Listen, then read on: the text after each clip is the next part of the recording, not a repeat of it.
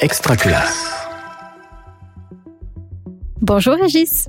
Bonjour Hélène et bonjour à toutes les auditrices et aux auditeurs. Bienvenue à vous qui nous retrouvez pour ce nouvel épisode de Parlons pratique. Et en ce début d'année 2023, on commence par vous remercier pour votre écoute et votre fidélité. Vous êtes toujours plus nombreux à écouter Extra Classe. Merci à vous. Et on en profite aussi pour vous encourager à réagir, à partager, à poser des questions sur les réseaux sociaux de Réseau Canopé, par exemple Twitter, Instagram. Effectivement, je ne crois pas qu'on soit déjà présent sur TikTok, mais Réseau Canopé est aussi présent sur LinkedIn, bien sûr. Régis, tu es bien placé pour savoir que le numérique éducatif, on en parle beaucoup, qu'on lui a prêté beaucoup de vertus qu'il n'avait pas forcément. Alors effectivement, Hélène, hein, moi j'ai fait partie de, ces techno-enthousiastes avec l'arrivée progressive des, des, TBI, des tablettes et autres euh, applications numériques. J'ai écumé à peu près tous les événements francophones dédiés au numérique éducatif depuis 2014, et c'est à peu près la date qui correspond, euh, petite parenthèse, à la naissance de la direction du numérique pour l'éducation. Et figure-toi que dès 2014, mon petit mémoire de, de, de, masterant qui interrogeait la place du numérique en classe bah, disait sans grande originalité d'ailleurs, hein, la pédagogie avant tout, sans elle, le numérique n'est rien. Alors, il y a quand même un domaine dans lequel le numérique peut avoir des effets notables et c'est pas moi qui le dis, c'est la recherche, a priori.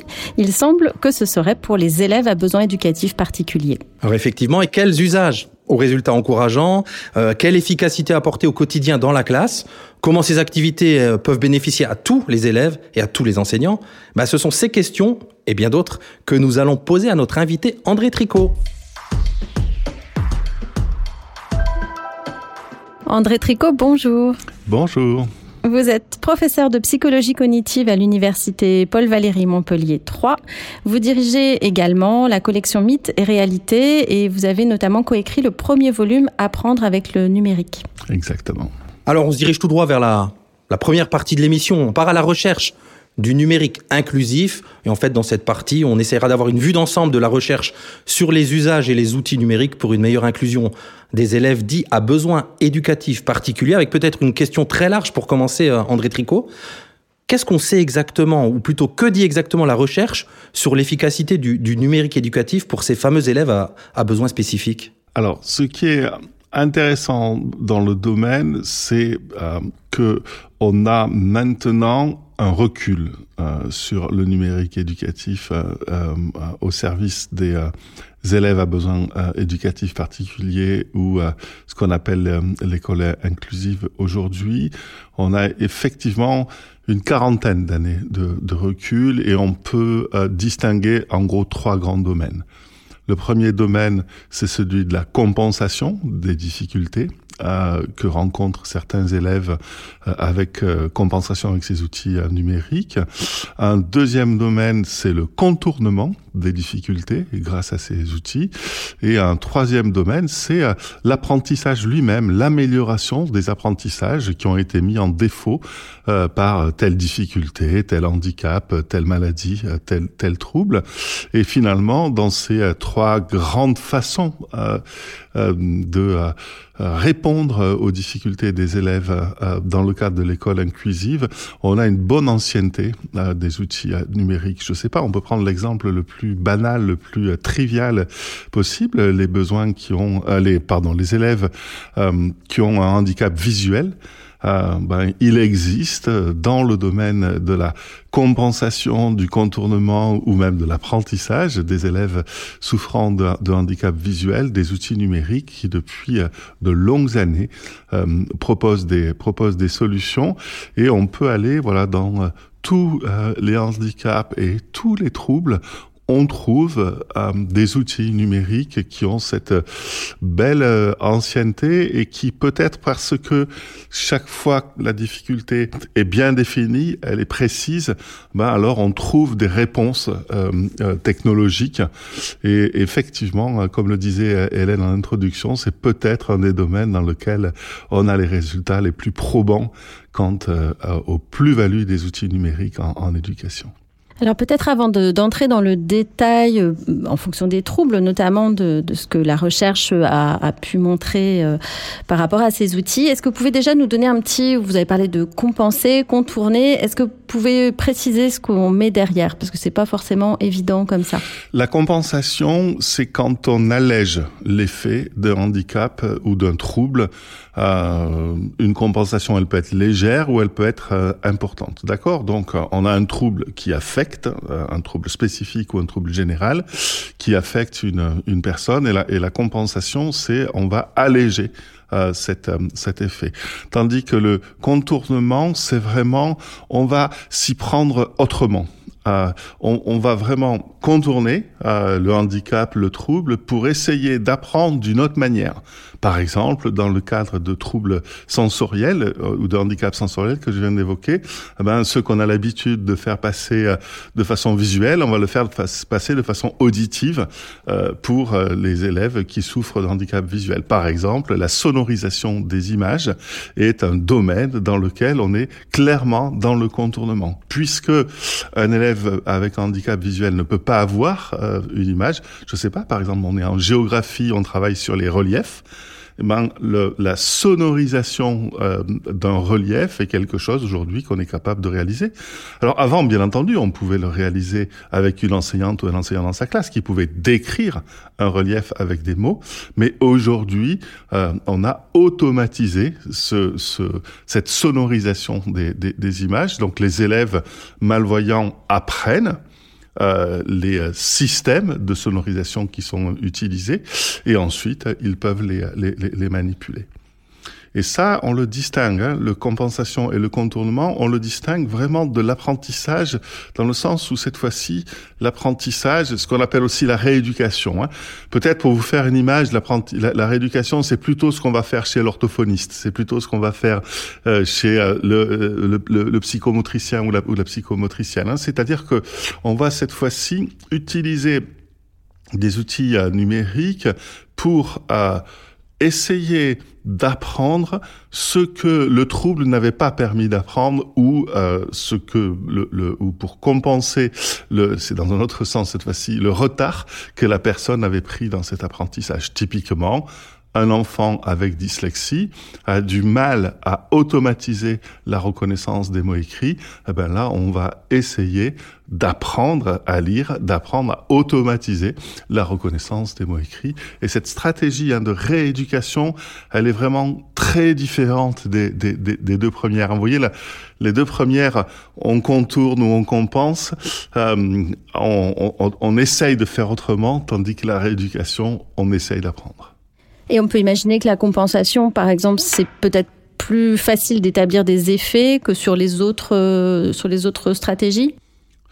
Non, on peut établir des effets, c'est juste qu'ils ne se mesurent pas dans la même temporalité. C'est-à-dire que si on est dans une stratégie de rééducation, on va apprendre, effectivement, c'est des effets qui vont se mesurer sur des semaines, sur des mois ou sur des années, alors que l'effet d'une compensation euh, peut être euh, mesuré sur un laps de temps beaucoup plus court. Mais, euh, mais des effets sur les apprentissages avec les trois, les trois stratégies sont tout à fait mesurables. Est-ce que, en, préparant cette émission, en tout cas, on, s'attendait à trouver énormément de, bah, de recherches sur le sujet, et puis pour ne rien cacher à la, préparation de ces épisodes, vous nous disiez, André Tricot, qu'il n'y a pas tant que ça, finalement, de, de recherche sur ce sujet spécifique des élèves à besoins particuliers?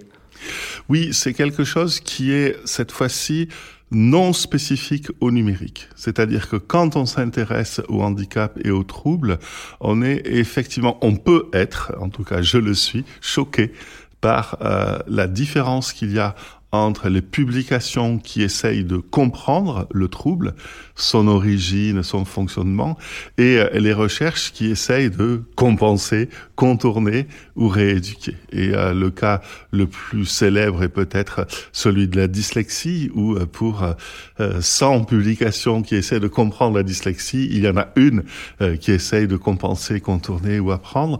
Le cas des troubles du spectre autistique est aussi célèbre, où on a des des revues entières, on a des publications très nombreuses, et c'est tant mieux pour essayer de comprendre ces, ces troubles-là. Mais qu'est-ce qu'on fait dans la classe pour compenser, contourner euh, ou apprendre? Euh, les, les, les, recherches sont infiniment euh, moins nombreuses et Si on vient spécifiquement sur le numérique éducatif, alors il faut bien dire que c'est la même chose. Dans la littérature sur le numérique éducatif, la proportion de recherche consacrée euh, aux enfants et aux élèves euh, avec troubles ou handicap, ou en tout cas à, l'école inclusive, est, est, très très peu très peu représentée.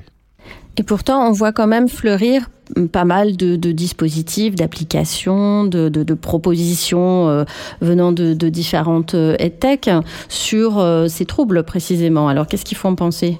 Tout à fait, tout à fait. Et c'est bien ça le, le, ce qui est regrettable quand on s'intéresse à ce domaine, c'est que euh, du côté euh, des créateurs, des concepteurs, des innovateurs et des innovatrices, il y a énormément de propositions. Et j'insistais au début, depuis fort longtemps, il y a 40 ans euh, d'innovation sur ce sur ce sujet-là. Mais c'est vrai que notre communauté, la communauté des chercheurs, est un peu en retard là-dessus. il y a peut-être peu de financement de recherche, il y a peut-être peu d'intérêt, peut-être que c'est un domaine qui est difficile, peut-être que je ne connais pas les, raisons, euh, mais en tout cas, c'est vrai que c'est assez choquant de voir que proportionnellement, euh, la recherche dans le domaine est assez peu développée. Elle est assez peu développée en France, euh, mais dans beaucoup d'autres pays, c'est le cas aussi. Alors, du coup, si on pense aux profs, il peut se retrouver un petit peu démuni. Hein. Le, le, Évidemment, tous les profs ne font pas appel à la recherche. On aimerait, mais c'est pas le cas. Et quand ils se retrouvent face à des solutions marketing, hein, je vois, par exemple, en ce moment, on voit, on voit, je vois beaucoup de choses, en tout cas de mon côté, sur des, lunettes pour les 10, des lampes avec une certaine fréquence de, luminosité euh, euh, pour les aider à lire. Quelques pistes peut-être pour l'enseignant pour se retrouver dans cette, euh, dans cette jungle quelque part pour choisir ses outils? Un des premiers réflexes qu'on peut avoir, ou en tout cas que j'ai, hein, personnellement, c'est quand je vois un nouvel outil, une nouvelle solution ou même une nouvelle méthode, une nouvelle démarche, c'est d'aller regarder un moteur de recherche. Il y a des moteurs de recherche généralistes euh, gratuits aujourd'hui. Un moteur de recherche bien entendu académique hein, qui me permet d'aller regarder que euh, les travaux de recherche publiés et je saisis le nom de cette solution, le nom de cette méthode et je vois tout de suite est-ce que cette méthode, cette solution a été l'objet de travaux de recherche, de validation, etc il y a une autre source que je trouve très intéressante à aller regarder. Alors bien entendu avec précaution, euh, avec sérieux, c'est euh, tout le domaine associatif. Il y a des associations de patients, il y a des associations de parents, il y a des associations d'enseignants, et c'est ce, secteur associatif euh, peut effectuer une activité de veille euh, sur euh, les outils dans tel ou tel domaine et c'est une autre façon euh, de, de, de, regarder l'État. Alors, bien entendu, encore une fois, hein, ça ne veut pas dire que sur tel site associatif, on, on, vante les mérites de telle solution. Ça ne veut pas dire qu'on puisse considérer que c'est validé scientifiquement cette solution, mais on va avoir des témoignages, on va avoir des points de vue qui sont souvent très intéressants. On va continuer à creuser sur ces usages et aussi peut-être sur l'accès, l'accessibilité à ces, à ces outils dans notre deuxième temps. Le numérique, c'est pas automatique.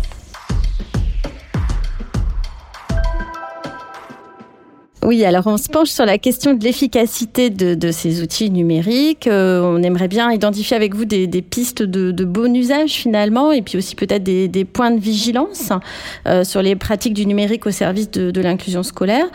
Alors, euh, question toute bête, mais peut-être pas simple pour une réponse. Quels conseils on peut donner à des enseignants pour choisir des outils adaptés aux besoins de leurs élèves?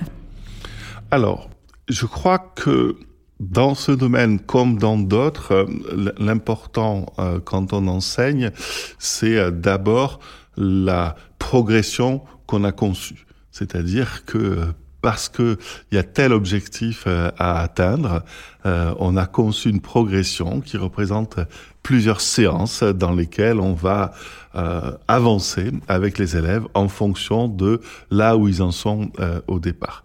Et pour faire avancer les élèves dans les apprentissages, on va faire ce qu'on sait faire, c'est-à-dire concevoir des tâches. Euh, euh, évaluer les progrès des élèves, réguler leur activité. Euh, on va engager les élèves dans l'apprentissage, etc. Là, je vous parle du quotidien de l'enseignant et j'insiste sur le fait que ce quotidien, c'est le même avec ou sans outils numériques, avec ou sans élèves présentant telle spécificité, c'est le même. La base, hein, euh, ce qui est fondamental, est, le même. Mais quand on conçoit une progression, euh, il y a quelque chose qu'on fait en plus, c'est qu'on conçoit des supports.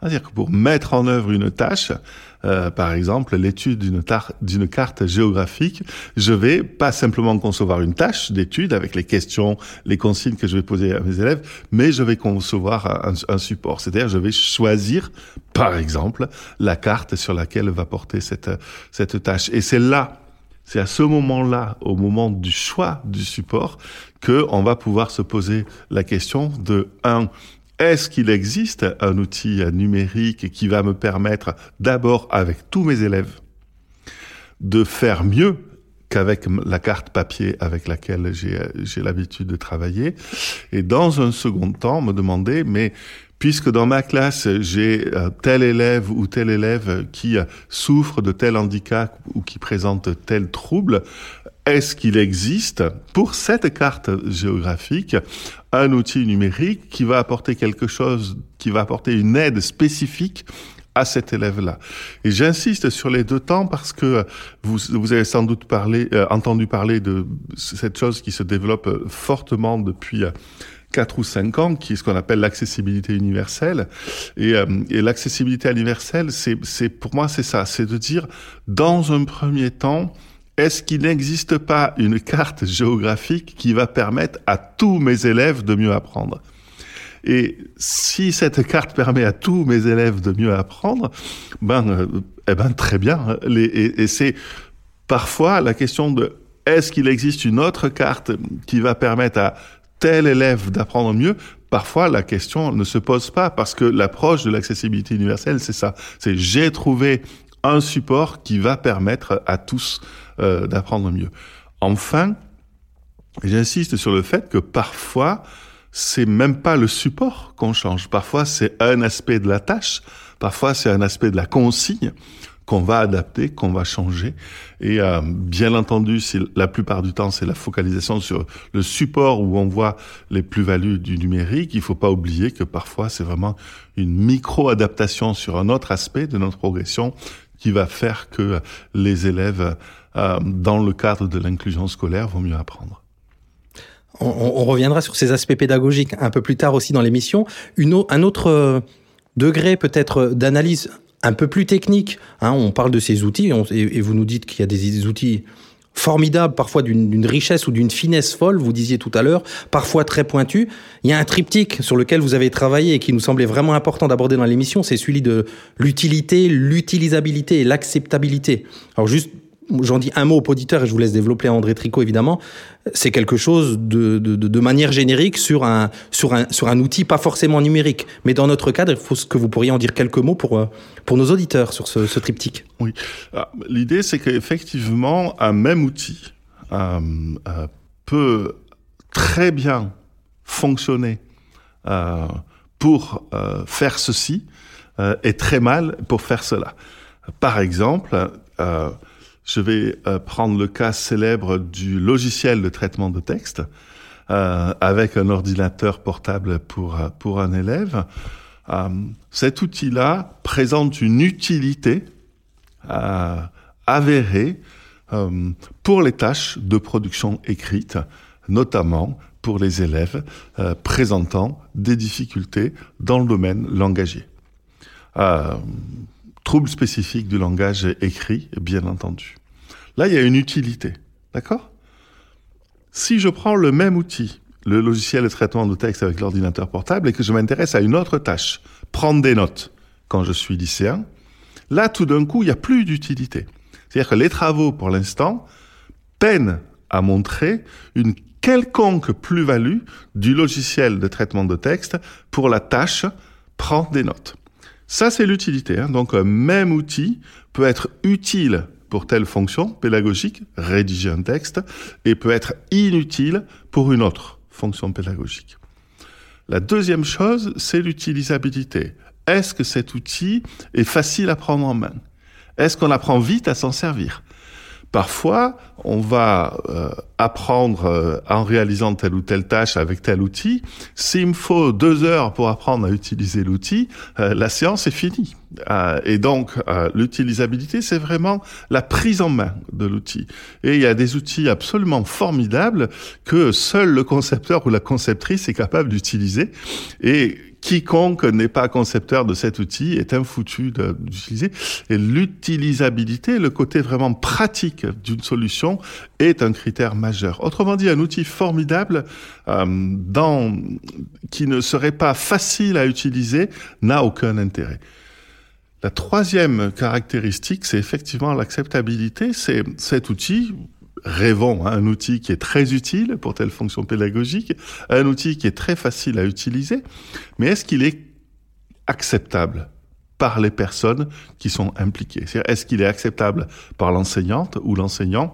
Est-ce qu'il est acceptable par les élèves? C'est-à-dire, est-ce qu'il est compatible avec l'organisation du temps, compatible avec l'organisation de l'espace, compatible avec les valeurs et les motivations? Des professeurs et de, leurs et de leurs élèves, euh, vous avez des outils euh, absolument formidables. Moi, j'avais, j'ai travaillé sur euh, plusieurs outils comme ça qui sont absolument formidables, absolument efficaces dans un contexte, le cabinet de l'orthophoniste ou du psychomotricien ou de la psychomotricienne, vous changez de contexte, la salle de classe, tout d'un coup, l'outil n'est plus acceptable, il n'est pas compatible avec un temps différent, avec une organisation différente. Dans un, dans un cabinet orthophoniste, il y a une relation 1 à 1 entre un adulte et un enfant. Dans une classe, c'est une relation 1 à 30. Ben, changement d'organisation fait que le même outil peut devenir inacceptable. Et c'est ça le troisième, le troisième critère. Il y a la question des usages aussi, c'est-à-dire qu'effectivement, euh, comment est-ce qu'un enseignant peut euh, déterminer, euh, faire le tri finalement entre des bons usages et puis d'autres qui n'auraient pas de plus-value? C'est son expérience, c'est ce qu'il voit auprès de ses élèves. Comment, comment il peut faire? Alors, je, crois que dans, dans le domaine, rien ne remplace le point de vue de tel enseignant, ou tel, tel enseignante ou tel enseignant dans sa classe avec ses élèves. Euh, c'est absolument incontournable. Et parfois, euh, c'est ce point de vue personnel euh, avec l'échange avec le collègue qui est à la salle d'à côté. Le, point de vue des professionnels est absolument irremplaçable. Mais ce que j'ai dit tout à l'heure, c'est que parfois ce point de vue d'un professionnel, un jugement professionnel peut être complété par euh, effectivement regarder est-ce qu'il y a de la littérature euh, scientifique euh, sur sur ce sur cet outil, est-ce qu'il a montré son efficacité ou est-ce qu'il l'a pas montré? Et et je crois pour moi que les deux points de vue sont hyper importants. Il y, a, aussi parfois des, fausses bonnes idées, en fait, ou des, idées reçues qu'on pense que, par exemple, euh, sonoriser un texte ou faire lire un texte va permettre euh, une meilleure compréhension, et au final, pas nécessairement.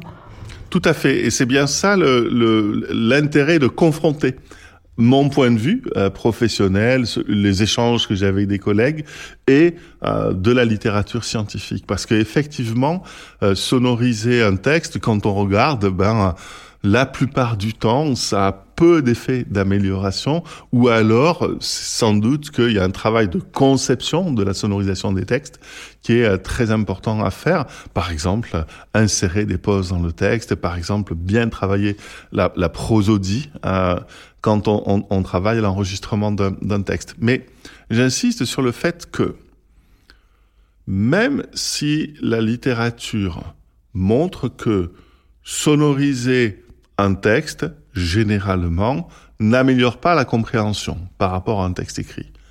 Vous pouvez très bien trouver, une fois, une enseignante qui, dans le cours de celui-là et pas un autre, avec ses élèves et pas à d'autres, a absolument amélioré les choses dans cette situation-là ce qu'il faut bien voir, c'est que les recherches dont je parle ne s'intéressent qu'aux effets moyens.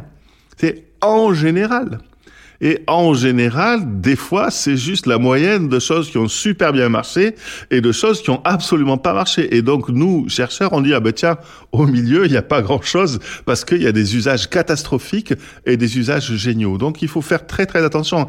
Les résultats de recherche euh, ne rendent compte que des faits moyens. Et ils ne doivent jamais masquer le fait que un usage particulier peut avoir à un moment donné, dans un contexte particulier, avec des individus particuliers, un effet absolument positif ou un effet absolument négatif. Ben ça c'est passionnant et ça fait le lien tout fait avec la, la troisième euh, partie de l'émission. On a promis qu'on revenait à la pédagogie, donc euh, de la pédagogie avant toute chose, comme disait le poète numérique. Et donc dans cette troisième et, dernière partie, bon, on va tenter quelque part, mais on, a déjà commencé à, remettre l'église pédagogique au centre du village, du village numérique.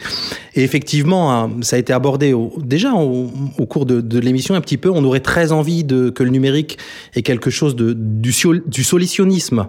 Hein, quand on est enseignant, on se dit, bon, bah, tel élève est 10, hop, une police 10 et déjà j'ai l'impression d'avoir pu faire quelque chose. Euh, bah, tel autre, il a du mal à comprendre un texte et hop, je sonorise le texte et j'ai vraiment l'impression d'avoir euh, solutionné quelque chose. D'ailleurs, pour preuve, hein, pour, pour, euh, pour proposer pas mal de, de formations numériques en présentant des outils, on fait toujours un carton plein parce que les, les enseignants sont évidemment avides de, de solutions.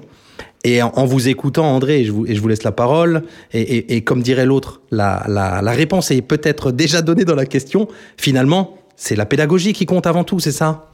Oui, oui, c'est ce que j'ai commencé à, dire tout à l'heure avec cette idée que le, le cœur du réacteur, c'est la progression. Euh, qui est conçu euh, par l'enseignante ou par l'enseignant au service de tel objectif et avec ses élèves. Et, euh, et j'insiste là-dessus parce que tous les enseignants aguerris savent très bien que cette progression que j'ai conçue l'an dernier et qui a super bien marché, cette année j'ai une classe différente avec une ambiance différente, avec des élèves différents et je sais que je vais changer ma progression juste parce que mes élèves ont changé, juste parce que c'est pas les mêmes. Et donc l'idée c'est que le métier d'enseignant, c'est qu'à chaque fois on conçoit des solutions particulières. Ainsi, faire classe, euh, euh, c'est concevoir une solution. Ce sont des solutions euh, particulières. Mais effectivement, les, outils numériques, comme j'allais dire les méthodes d'enseignement, sont tout simplement des boîtes à outils qui sont à notre service et, qui peuvent nous aider à concevoir des solutions plus efficaces. Et donc, c'est tout simplement de pas pas faire la confusion entre la solution qui est ce qu'un enseignant conçoit euh, pour faire classe et l'outil qui vient nous aider à concevoir euh, une solution plus efficace. Et je trouve, euh, là je prêche un peu pour ma paroisse puisque je travaille depuis 30 ans dans le numérique éducatif, mais c'est, je, trouve que dès qu'on a mis les outils numériques à leur place, d'outils, euh, les plus-values sont quand même impressionnantes. Quoi. C'est-à-dire les choses qu'on peut faire au service euh, de l'école inclusive et de façon générale au service de l'école sont absolument euh, extraordinaires. Enfin, moi, je, je, je, me rends compte l'exemple très banal que j'ai évoqué tout à l'heure hein, de une tâche de production écrite. Euh, vous êtes euh, élève en sixième ou en cinquième, vous avez du mal avec le graphisme, vous avez du mal avec l'orthographe. À écrire un texte, c'est un cauchemar. Vous remplacez l'écriture d'un texte par euh, la production d'un texte avec un logiciel de traitement de texte, tout d'un coup, vos difficultés en graphisme sautent. Tout d'un coup, la moitié de vos difficultés en orthographe sautent. Et donc tout d'un coup, la tâche produire un texte devient à votre portée d'élèves de sixième ou cinquième, alors qu'elle n'était pas à votre portée euh, quand il s'agissait d'écrire à la main. Pardon de donner un exemple aussi banal, mais, mais pour dire, ouais, il y a, y a des choses euh, qui euh, vraiment, je vais être trivial, mais décoincent des situations euh, et, euh, et, je, j'aime bien toujours rappeler cet exemple du traitement de texte, voilà, sans aller chercher des choses euh, qui vont faire des paillettes, sans aller chercher des choses qui sont épatantes, mais peut-être les choses les plus les plus banales du monde. Et pour finir sur le traitement de texte, je crois que et j'aime beaucoup cet exemple aussi parce que tous les enseignantes et les enseignants savent que mon rôle de prof continue aussi dans la façon de faire utiliser le traitement de texte parce que euh, un élève peut très bien en tant qu'enfant euh, avoir un ordinateur chez lui et l'utiliser tous les jours euh, il sera pas habile avec un logiciel de traitement de texte. Ça on sait que c'est très socialement euh, déterminé. Hein, ça dépend des familles dans lesquelles on va initier les, les, nos propres enfants au traitement de texte ou pas. Et donc mon rôle de prof, il est aussi dans la façon d'utiliser cette solution. Ici, la solution étant le, le traitement de texte. Alors pour aller dans le sens de, de ce que vous dites, peut-être une, une question un peu de, de conclusion euh, plus générale. Euh, Est-ce que d'après vous, le, le numérique peut contribuer à une école plus inclusive? Voilà, de, manière générale, c'est-à-dire sans même s'arrêter aux élèves à besoins particuliers Oui, oui, oui, bien sûr, sans, sans, sans aucun doute. Euh, euh, y a, y a, la seule chose, c'est que je, je crois que euh, contrairement à, à d'autres domaines de notre vie, la réussite de l'école inclusive avec ces outils numériques, c'est des petites touches, c'est des petites choses. Ce que j'essaie de dire, c'est que c'est pas c'est pas une révolution du type avant on savait pas faire, maintenant on sait faire. C'est chaque fois des petites choses ponctuelles qui vont apporter une meilleure solution qui de toute façon a été conçue par une enseignante, un enseignant. Et c'est ça, c'est ou pour le dire autrement avec un mot plus, en fait, c'est de la complexité. C'est juste voilà, on, on, on, agit sur un, un, grand nombre de points et euh, les outils numériques sont euh, quelques points euh, parmi euh, parmi tout ce que on, on met en œuvre quand on on est au service de l'école inclusive. Alors nous nous acheminons doucement vers la fin de cette émission et en général on parle de l'inspiration de l'invité.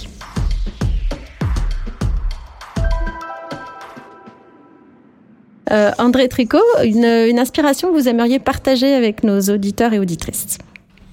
Ben, Je suis en train de lire un livre euh, qui euh, me bouleverse complètement et ça s'appelle L'énigme de la raison d'un deux auteurs. L'un s'appelle Hugo Mercier et l'autre s'appelle Dan Sperber. Et c'est un livre qui a réussi à démonter en quelques pages tout ce que je croyais savoir sur le raisonnement humain.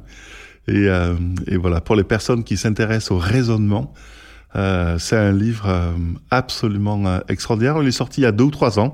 Je l'avais, je l'avais raté quand il est sorti, mais, mais vraiment, je crois que quand on s'intéresse à l'école, on s'intéresse au raisonnement et on ferait bien d'aller lire ce livre une référence qu'on mettra dans les notes de l'émission que je vais que je vais commander de ce pas parce que je trouve que vous nous avez bien donné envie André Tricot. En ouais. tout cas un grand un grand grand merci pour cette euh, ce temps passé avec nous et à partager vos, vos, vos connaissances et compétences autour de cette question de du numérique et de l'inclusion à l'école. Euh, moi je retiens et forcément j'ai l'impression que le, les, les, les, les mots que vous avez utilisés enfin on ne doit pas attendre une révolution de ces outils numériques, ça va se faire par petites touches. Et finalement, ce mot de complexité, on, on ne peut que penser à, à saluer Edgar Morin pour le coup. Euh, un grand merci, euh, André Tricot. Merci à vous. Merci à vous, chers auditeurs et auditrices, d'avoir écouté cet épisode de Parlons pratique. On se retrouve comme toujours le dernier mercredi du mois pour le prochain épisode. Numérique et inclusion, duo gagnant, un épisode Parlons pratique préparé et animé par Régis Forgione et Hélène Audard. Réalisé grâce à l'appui technique de Jean-Paul Philippe à Montpellier et Éric Demangel à Nancy. Montage et mixage Simon Gattegno. Coordination de production Luc Taramini, Hervé Thury et Magali Devance. Directrice de publication Marie-Caroline Missire. N'oubliez pas de nous retrouver sur votre plateforme de podcast préférée ou sur extraclasse.réseau-canopé.fr où vous pourrez écouter et réécouter tous les épisodes dès leur sortie. Une production Réseau Canopé 2023. Bah, finalement, c'est bien passé cette émission, même si notre euh, deuxième invité était absent en dernière minute. Oui, et puis finalement, on peut toujours le retrouver dans l'épisode dédié au Fab Lab à l'école. Oui, c'est vrai. Extra classe.